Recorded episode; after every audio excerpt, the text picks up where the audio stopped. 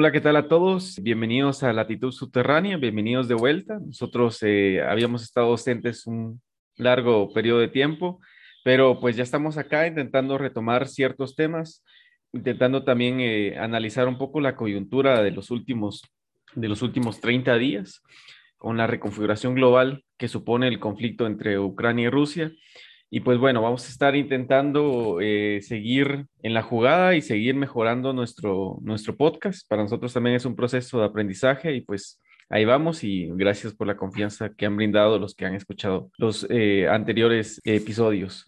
El, día de hoy teníamos previsto discutir una, una cuestión, digamos, de, entre de todo lo que supone el conflicto entre Rusia y Ucrania, eh, hay demasiada tela que cortar, entonces nosotros vamos a dividir diferentes temas para tratarlo y el día de hoy nos vamos a enfocar en la invención de la guerra, ¿no? Toda guerra necesita una justificación y en el papel de esa justificación los medios, el poder mediático es sumamente importante. En Rusia, Ucrania hemos visto una guerra que no solo se libra en, el territorio ucraniano, sino que se libra en todo el mundo, en las redes sociales, y se libra a través de ese poder mediático que silencia y, permite también cierto discurso. Entonces, yo sin más que agregar, eh, cedo la palabra a mis compañeros. Buenos días, en este momento estamos grabando un miércoles 6 de abril, de regreso, retomando este, estos ejercicios también para poder este, ampliar la mirada, el ejercicio también de discutir este, este mundo tan, tan caótico que nos está tocando eh, vivir hoy en día, ¿no? Este, también este, comentarles a quienes nos escuchan, ¿verdad? Este, que, que nuestra amiga Lisa, por razones de estudio y trabajo, pues no, no estará en algunos eh, episodios, pero se incorporará con nosotros nuevamente más o menos en un mes, ¿verdad? Y bueno, este, como bien decías, eh, Gerardo, es discutir el tema de la guerra es discutir también la disputa por la verdad, ¿no? Y es interesante porque este, más allá de, reflexionar la condición de la verdad como una, este, como, como, como una eh, categoría filosófica, quizás, ¿verdad? Es discutir la, la condición de la verdad a partir de, de, de, cómo se crea la verdad, de cómo se crea el espacio verdad, de cómo se crean los, los marcos eh, de comprensión a, a, de, sobre lo que sucede en el mundo, ¿no? Y uno de los eh, medios para poder discutir esto son los, eh, la forma en que nosotros nos informamos, ¿no? Es decir, eh, como vos bien decías, la, la, presencia mediática, ¿verdad? Es decir, lo que nos dicen los medios de comunicación, la forma en que nosotros organizamos una opinión alrededor de la, de la, guerra, en este caso entre, entre, de Rusia y Ucrania, pero más allá de pensar este, la guerra de Rusia y Ucrania, ¿verdad? Este, algunas razones geoestratégicas, entre otras, es, eh, tendríamos que analizar más allá en, relación a la nueva reconfiguración también este, del mundo, ¿verdad?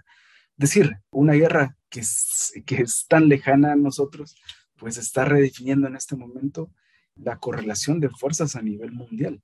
Es decir, por un lado tenemos el, el, bloque de la política hegemónica este, global, para nosotros bastante cercana, como es Estados Unidos y los países centrales europeos, ¿no? Y por otro lado, también todo este bloque, este gran bloque que en su momento se le llamaban, se le llamaban los BRICS, ¿no? Pero en este caso, el foco de atención está en, en Rusia, eh, sobre todo en Rusia y en China, ¿no? Y acá viene la forma en que se distribuye, en que se organiza también, este, en que se nos presenta la verdad sobre la guerra, ¿no? Por un lado vemos este, Estados Unidos que siempre, yo creo que también esta, esta retórica muy desgastada desde mi punto de vista, sobre este, la lucha por la, por la libertad, la lucha por la democracia, la lucha por la, este, la libertad de los derechos este, civiles, ¿no? Es decir, esta es una, esta es un, es una estrategia eh, mediática que ha utilizado Estados Unidos durante mucho tiempo, ¿verdad? Es decir, para justificar también eh, baños, eh, baños de sangre que han cubierto a la humanidad, ¿verdad? Este, pensemos en la guerra de Vietnam, pensemos en las intervenciones más recientes de Afganistán, Irak, ¿no? Es decir, siempre fue el marco discursivo de los Estados Unidos el luchar por la libertad, este, por las eh, libertades ciudadanas, etcétera, ¿no? Todo lo que conlleva la democracia liberal y representativa, ¿no? Y esto es la forma en que se va organizando el discurso de los Estados Unidos, este, de los medios de comunicación, este, para poder justificar una guerra, ¿no? Es interesante saber, por ejemplo, la legitimidad que tiene. Yo creo que la legitimidad en Estados Unidos, según también este, medios independientes, ha perdido bastante, bastante respaldo de su propia población eh, que también se, se, ve desgastada, ¿no? Este, se ve amenazada por este tipo de ejercicios este, imperialistas este, que, que, que, está acostumbrado Estados Unidos librar, ¿no? Entonces la forma aquí es eh, de, qué, en qué sentido están operando las fuentes mediáticas, de qué forma están organizando el discurso y cómo se está dando eh, la disputa por la verdad en relación a, la guerra que, está, que estamos este, viendo en este momento. Algo interesante acerca de lo que mencionaba José y también Gerardo al principio es esta, analizar esta manera en la que la verdad se configura como una un instrumento, digamos, como algo necesario para mantener una hegemonía, para tener, para dominar la subjetividad de las personas. Suena un poco abstracto, pero ya caendo ya un poco más a, lo específico y a la realidad que, nosotros percibimos aquí en Guatemala, por ejemplo, se, está develando ese carácter bastante monopolizador de, la verdad, cómo se ha venido, eh, se, denota que lo que necesita Occidente es que su verdad sea la única que nos llegue están eh, censurando, eliminando y quitando cualquier otra versión que, no tenga la versión que ellos quieren que nosotros y nosotras veamos en los medios de comunicación, por ejemplo.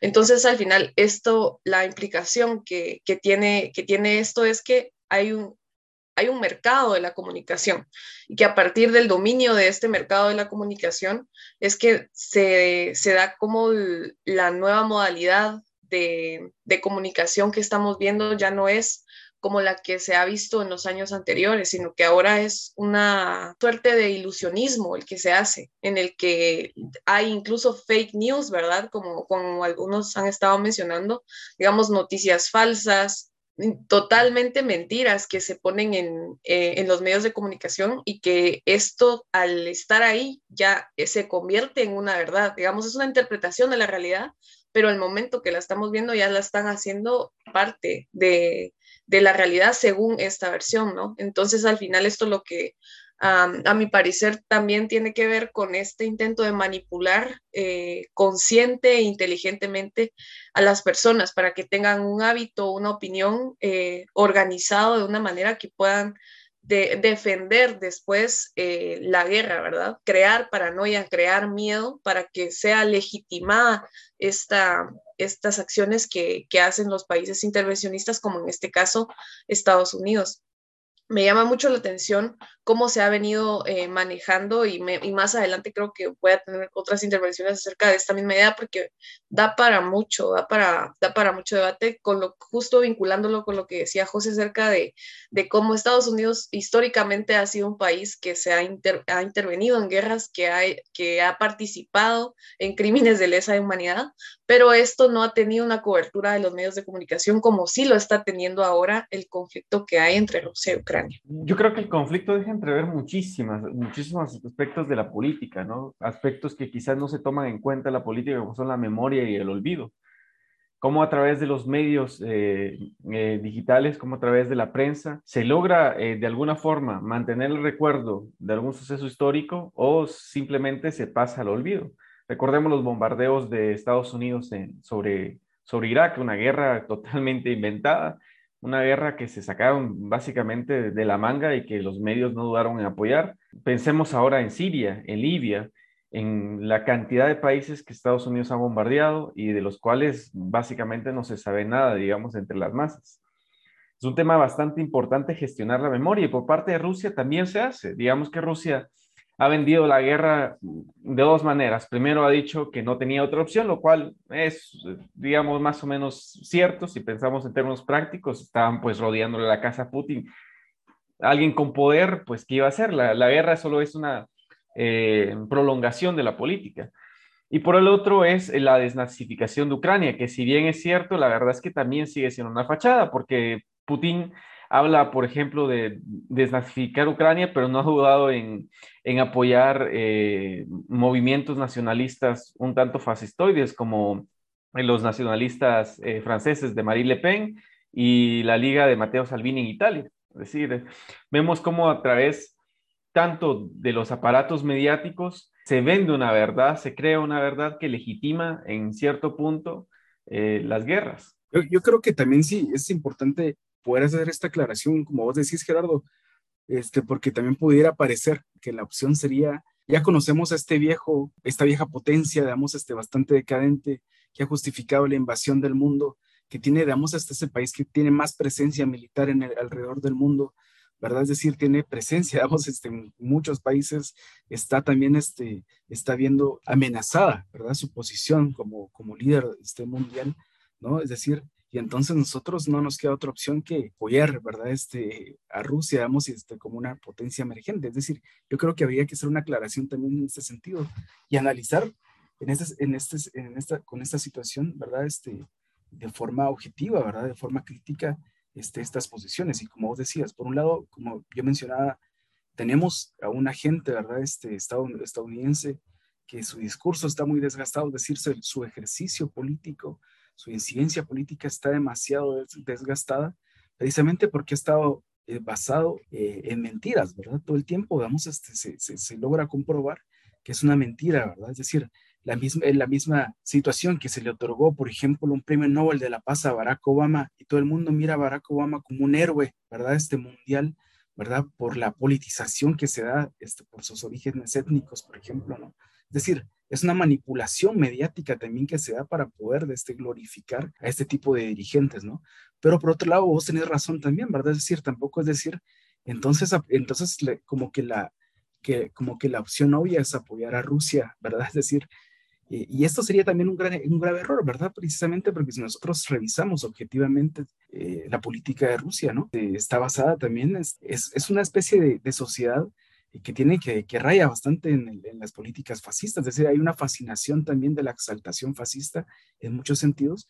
Y revisemos también el discurso, el discurso de, de, de Putin, ¿verdad? Este de justificar la invasión a Ucrania diciendo que este, va a erradicar a los grupos neonazis, como que si la ultraderecha y los grupos neonazis no estuvieran también en el propio territorio este, ruso, ¿no? Es decir, como, nos, como que no se apoyara también, digamos, este, a, este, movimientos fascistas, digamos, este, eh, movimientos de ultraderecha en otras regiones de Europa, siempre y cuando estos eh, obedezcan a las políticas o estén, digamos, este, favorables a las políticas eh, rusas, ¿no? Entonces, este es el gran, creo que yo es el, es el gran meollo del asunto en el sentido de que la forma en que se está disputando este, la verdad, la forma en que se quiere también este, este, eh, sumar, ¿verdad? Partidarios, ¿verdad? En apoyo o no, digamos como que esto fuera simplemente un ejercicio bipolar, ¿no? Es decir, nuevamente damos el ejercicio bipolar de que este, yo no me puedo, yo tengo que tomar un bando concreto, ¿no? Y es decir, es el mismo ejercicio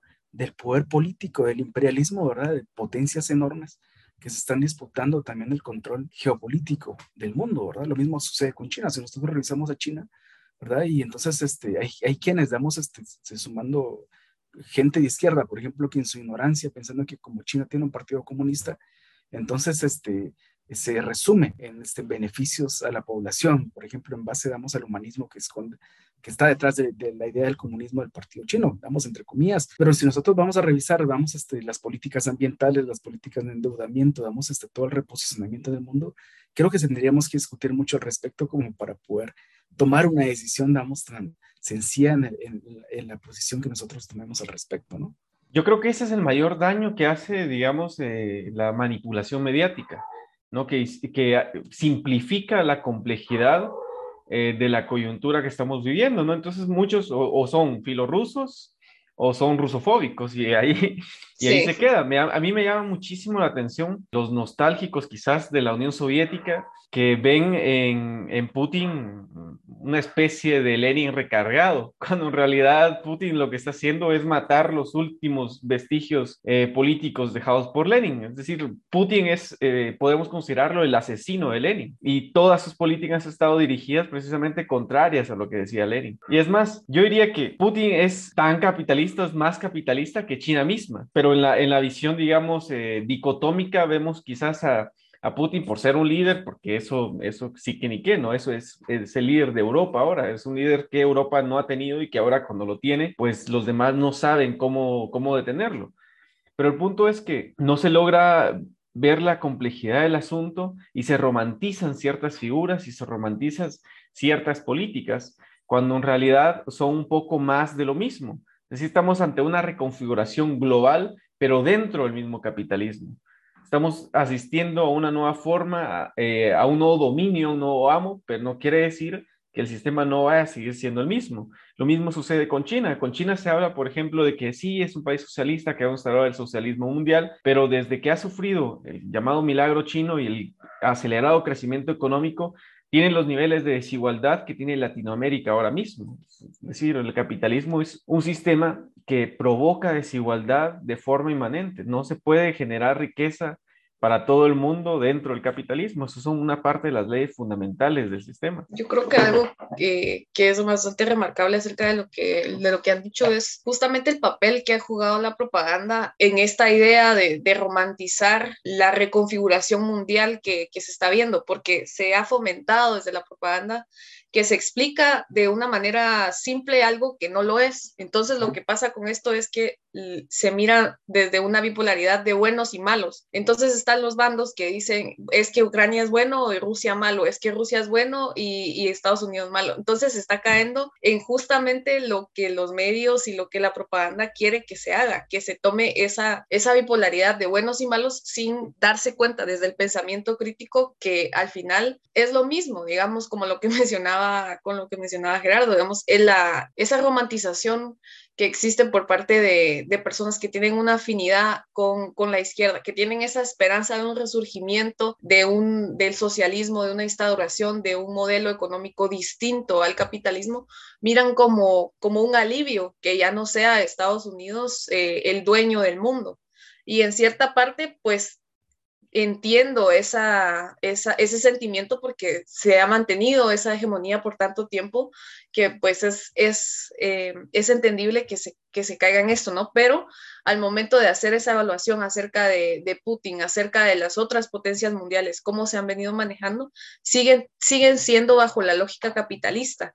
Y entonces esto quiere decir que el capitalismo en perpetua expansión no se puede detener. Esta, en, cierto motivo, esta guerra que estamos viendo y esta, este conflicto en el poder mediático, esta, esta guerra por quién tiene la verdad, es parte del, de cómo el poder siempre está en expansión y que no puede quedarse quieto. Si se queda quieto, cae. Entonces estamos viendo cómo estas potencias están luchando por, por seguirse expandiendo justamente, ¿no? Y entonces, a partir de esto, pues creo que sí, eh, es necesario analizar el, papel que han tenido eh, plataformas como YouTube, Facebook, que, han manifestado cómo pueden borrar de la faz de la tierra eh, algo que no, que no les conviene o algo que no, que no les interesa. Y esto quizá, no sé cómo lo han percibido las personas que, lo han visto, ¿verdad? Pero sí eh, es necesario que, que al menos se haga esa evaluación crítica de, bueno, ¿y por qué? ¿Por qué será que, quitaron tales canales, verdad? ¿O por qué será que, lo hicieron? Creo que sí sería llamar la reflexión acerca de si realmente se está teniendo una percepción acerca de esto y de cómo se está desviando la atención de que realmente esta reconfiguración mundial va, a traer más miseria y más desigualdad de la que ya había. Yo creo que también, este, eh, bueno, no, no, no habría que ser tan ingenuos, creo yo, ¿verdad? En el sentido de que... Eh, sabemos de qué forma operan, por ejemplo, vamos, se administra, eh, quien tiene posesión de los aparatos este, informativos, quien tiene, también organización este, del, del marco discursivo, quien tiene, damos, este, es decir, es, importante, vamos entenderlo, damos, este es el sentido, damos, este, de la política real, ¿verdad?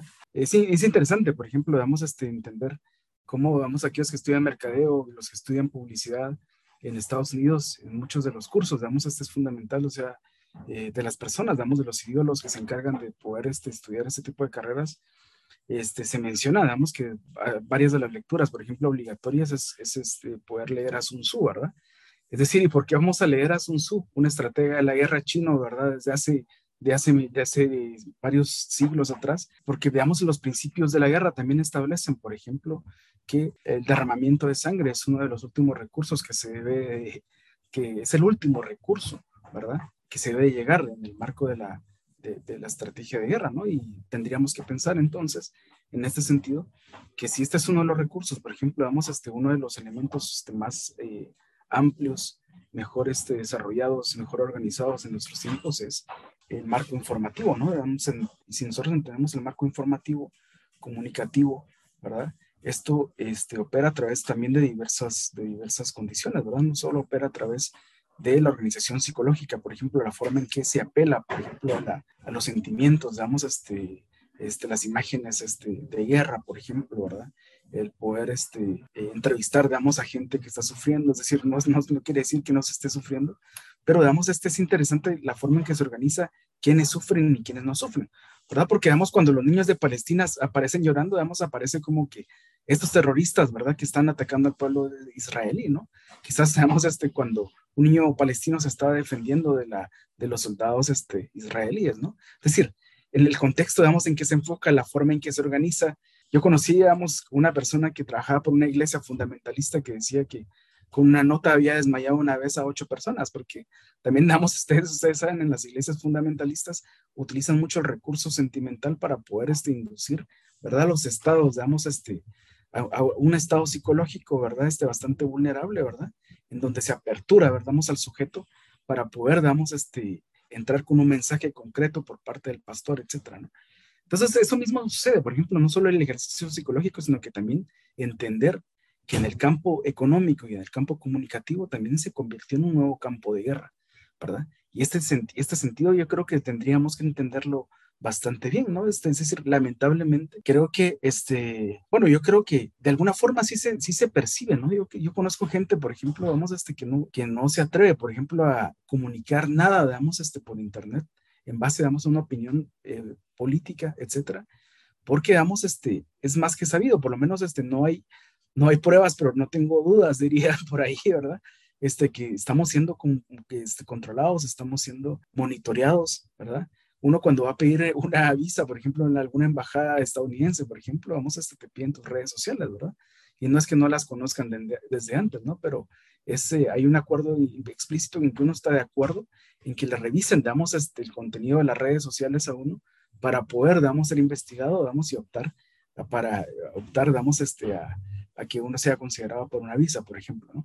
Entre otras cosas. Es decir, el campo informativo, el campo comunicacional, digamos, debe ser entendido dentro de la organización psicológica, también la forma psicológica en que opera, digamos, este, en que se maneja los individuos y a las masas, ¿verdad? Pero también debe ser entendido como un nuevo campo de guerra, ¿verdad? Donde se está disputando la organización de la verdad, ¿no? La organización quizás de la verdad y la creación tanto de las, de las víctimas, de los victimarios y de los héroes. Es curioso ver cómo se forman eh, arbitrariamente las víctimas, los victimarios y los héroes. las personas del Donbass, que por ejemplo hace muchísimos años que están siendo hostigadas por grupos neonazis, que esto es cierto, pues ellos nunca aparecen en la prensa occidental como, como gente que está sufriendo, pero mientras los ucranianos están, digamos, siendo eh, víctimas de daños colaterales, pues hace una toda algarabía por detrás que, la, que, en realidad es, es, una hipocresía total, ¿verdad? Es una hipocresía absurda la que hacen, ¿no? Cómo glorifican eh, el accionar estadounidense, aunque ellos inventen las guerras y luego se, se pinten como héroes. Y lo increíble es la poca capacidad que tienen las masas para poder, eh, de alguna forma, tener un sentido crítico y poder discernir aquellas noticias falsas de las que no lo son. Y esto se debe también por la masificación de la información. Cuando la información viene en toneladas, llega a abrumar al usuario y no sabe ni a, ni a quién creerle. Y aquí no le pasó en este conflicto. Todo el mundo dice una cosa, todos dicen que Ucrania va ganando la guerra, que Rusia va ganando la guerra, pero si nos atenemos, por ejemplo, a la estrategia militar y a cómo se están dando los hechos, pues podemos llegar a saber que las, las noticias de que Ucrania está ganando la guerra son bastante absurdas, ¿no? Porque no ha tenido poder de recuperación, porque básicamente su ejército está destruido y está mm, arrinconado en, un, solo sitio, etcétera. No, pero son cosas eh, que tiene el poder mediático, ¿no? Cómo crea la verdad, cómo esa verdad también respalda el poder y cómo ese respaldo de la verdad occidental ha tendido a convertirse en una en una mm, avalancha de, de, rusofóbicos increíbles, ¿no? Que hasta es ridículo lo que están haciendo, como de prohibir un curso de, de escritores rusos. O cambiarle de nombre a un cuadro. De, cambiarle nombre a un cuadro de bailarinas rusas a bailarinas ucranianas. Eh, qué sé yo, cosas que realmente parecen absurdas, incluso de, de, no vender ensalada rusa porque es rusa. y también a la misma vez. Eso no es cierto, sí, es cierto. Es, es, es cierto, es cierto. No te creo. Ajá, es cierto, son, son cosas que... ¿En Guatemala se está dando eso? No, eso fue en una, en una, eh, en un comedor español, creo yo. Ajá. Y otra serie de medidas que ahora mismo no las tengo, pero es que son bastante ridículas y que son graciosas, pero que son muy peligrosas el sentimiento antirruso que se está dando es realmente peligroso, ¿no? Esto es interesante porque, es, es decir, cuando nosotros también hablamos del campo informativo, no solo hay que hablar de los medios de comunicación, de la forma en que se organiza el discurso, y, y, en estos casos, que en ejemplos que ustedes están poniendo, es decir, también en el, en el campo este, del arte, damos en el campo cultural, damos ahí una disputa también por la organización simbólica del mundo, ¿verdad? Imagínense, yo me enteré esta noticia en que estaban prohibiendo en una universidad de Italia leer a Dostoyevsky, imagínense, es decir, es como, es decir, es un, es, es como obligatorio si alguien estudia literatura, digamos, o está también, este, ¿verdad?, queriendo eh, sumergirse en el campo de la literatura este, mundial, ¿verdad?, este como, como una, un, tema cultural, digamos, este, necesario, un referente, digamos, en la literatura muy importante, ¿verdad? Eh, y, prohibirlo, es decir, en ese sentido, vamos, es decir, ya no estamos hablando de aquellas políticas fascistas que, eh, que asumían los gobiernos latinoamericanos en un contexto específico de extrema militarización, ¿verdad? Porque nosotros en países latinoamericanos vivimos aquellos tiempos, ¿no? En los que no podías andar con un, un libro porque pues era motivo para que te desaparecieran, ¿verdad? Este, en este contexto estamos ya viéndolo a una escala global. Global, lo que nos exacto. Hace, lo que nos hace pensar, esta disputa de la cultura, esta disputa por, el, eh, por este, la organización simbólica del mundo, este, esta disputa, o sea, no solo son los medios de comunicación, los medios de comunicación es un medio y habría que entenderlos como un medio, ¿verdad? Porque estos ejercicios que se disputan en el sentido, desde el sentido común, desde la base, ¿verdad? Porque el tema de la ensalada rusa, ¿verdad? Es decir, yo no me miro, por ejemplo, vamos a la élite rusa ni al estadounidense comiendo ensalada rusa, ¿me entienden? ¿Verdad? Este es un plato, digamos, este, popular, ¿verdad? Es decir, que comen, damos la mayoría es porque tienen, eh, tiene como base eh, un carbohidrato bastante barato, como es la papa, ¿verdad? Es decir, eh, o sea, no es un plato que consuman, damos, este, las élites, ¿me entienden? Pero sí tiene un, un valor simbólico muy importante, ¿verdad? Para quienes quieren llegar, digamos, este, es decir, la forma en que se empieza a organizar la administración simbólica cultural por este eh, cumplir, damos este, o para, por querer, damos este, organizar la verdad del mundo, que creo yo que va mucho más allá de la guerra entre Rusia y Ucrania, sino que va por la disputa global y, y una idea que me asusta, quizás lo, lo podemos este, discutir, no la voy a poder desarrollar en este momento, es eh, la fascinación que tiene el mundo en este momento por, es, por líderes este, fascistas, por idealizar y romantizar el militarismo, ¿verdad? No sé, sí, romantizar, digamos, este, los héroes de guerra, digamos, en este caso, digamos, este, fascistas, nazis, digamos, y, o, o, o, por romantizar también aquellos héroes de la libertad, como lo hace Estados Unidos, por ejemplo. Sobre eso creo que el, sí es en el, en el siguiente episodio que vamos a estar hablando acerca de esa exaltación del líder y el surgimiento del, del neofascismo, cómo, cómo realmente existe una fascinación por, por los líderes y se está volviendo a, caer en, en prácticas que, que, se creían superadas, ¿verdad? Que eso es interesante. Se habla de, del fascismo, del autoritarismo como algo que ya pasó cuando realmente está muy actual y, y se están viendo sus características eh, aquí en pleno 2022, ¿no? Sobre algo que, que mencionaban, creo que sí, el, por ejemplo, la OTAN ya ha, estado, ya ha sacado investigaciones o ha estado invirtiendo en investigaciones acerca de la guerra cognitiva. Entonces, eh, como mencionaba José, es un hecho que no solo son los medios de comunicación, sino que ya lo que se busca es que cada persona sea un arma que defienda el statu quo, que defienda esa hegemonía. O sea, se está, es, es, un, es, un, es otro nivel, ¿verdad? O sea, de, de concebir la guerra. Es, es, un nivel bastante maquiavélico de, de concebirla también, porque entonces bajo estas bases eh, se ha invertido en, en, cómo funciona, en cómo las personas empatizan con ciertos temas y no con otras. Se ha, se ha invertido en investigar cómo las personas... Eh, conciben la información, cómo la procesan y cómo la replican en sus círculos ya a un nivel bastante personal.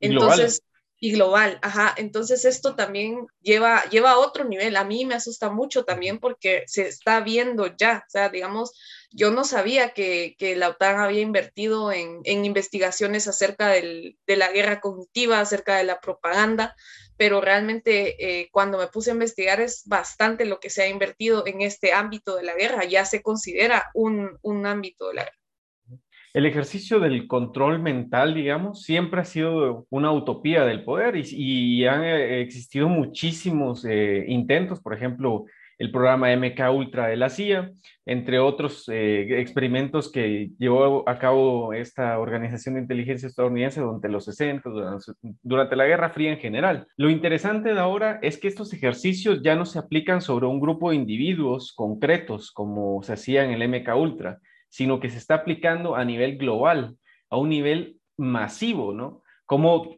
codifica un nuevo orden simbólico y cómo eh, desplazan órdenes simbólicos que de alguna forma intentan contra la verdad occidental, ¿no? Y de alguna forma desenmascaran la, la verdad que Occidente ha venido construyendo desde, vamos, desde la caída de la Unión Soviética o un poquito, o un poco antes, ¿no? Y esto, esto es lo, verdaderamente tenebroso, ¿verdad? La, capacidad que han tenido las redes sociales e Internet para poder gestionar eh, una verdad que se está volviendo incuestionable. Decía eh, una cineasta argentina, eh, Lucrecia Martel, que con la llegada de, Internet todos creían en ese momento que por fin iba a ser libre, totalmente libre la libertad de expresión, iba a haber un montón de libertad creativa, pero sucedió todo lo contrario. Volvimos una suerte de, de stalinismo, digamos, en el arte. Volvimos una suerte de autoritarismo fascistoide en todas las esferas, en donde solo algunas cosas se pueden decir y las demás quedan ocultas. Bueno, eh, sobre este tema hay muchísima tela que cortar y sobre otros, a nosotros se nos acaba el tiempo. Entonces, lo, yo creo que lo dejaríamos por acá para retomarlo en las siguientes sesiones, quizás retomando un poco acerca del surgimiento del, del fascismo en, en, el mundo actual. Y bueno, nosotros agradecemos su tiempo y muchísimas gracias por llegar hasta acá. Hasta luego.